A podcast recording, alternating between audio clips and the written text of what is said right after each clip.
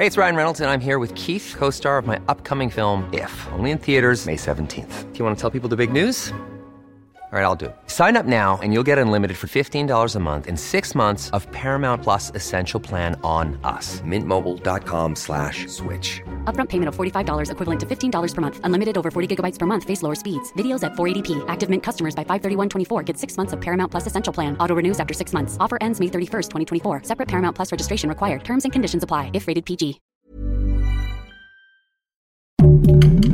Heraldo Podcast. Un lugar para tus oídos. Se la regresaron. Morena se le fue con todo a la oposición y denunció a sus aspirantes por campañas anticipadas. Esto es Primera Plana de El Heraldo de México.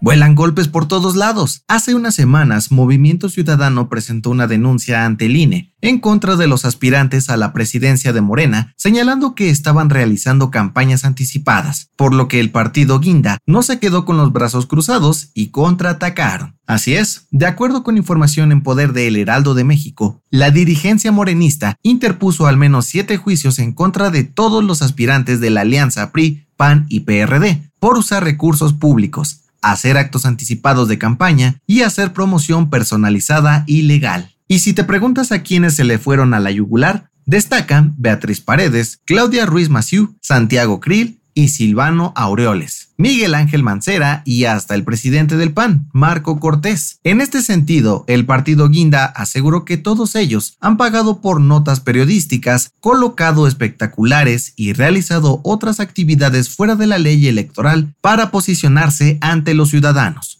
Estas denuncias llegaron al Tribunal Electoral del Poder Judicial de la Federación, donde se evaluará qué acciones se tomarán en su contra. ¿Qué crees que pase? Si quieres estar bien informado sobre las elecciones del próximo año, no te pierdas la cobertura Ruta 2024 a través de todas las plataformas del Heraldo de México y escríbenos en los comentarios qué te parece este episodio.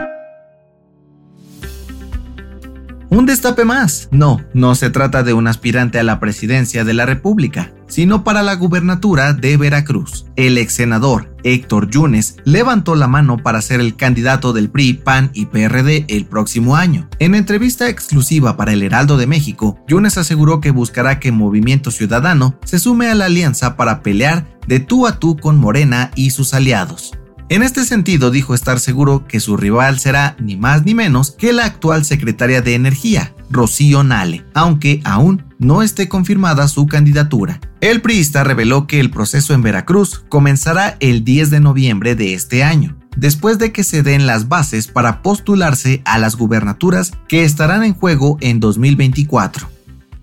En otras noticias, una menos, la senadora Lili Telles anunció que no participará en el proceso interno de elección del candidato presidencial del Frente Amplio por México del PRI, PAN y PRD, por considerar que el método no garantiza condiciones de equidad entre los participantes. Además, el espectáculo mexicano está de luto. La tarde de este miércoles se dio a conocer la muerte de la famosa conductora de radio y televisión, Talina Fernández, a los 78 años tras ser hospitalizada de emergencia. De acuerdo con su familia, la dama del buen decir falleció a causa de la leucemia terminal que padecía. Y en noticias internacionales, este miércoles llegaron a Canadá los restos del submarino Titán, que implosionó cuando descendía hacia los restos del Titanic con cinco personas a bordo. Los expertos esperan que los remanentes sirvan para entender la causa del incidente. El dato que cambiará tu día.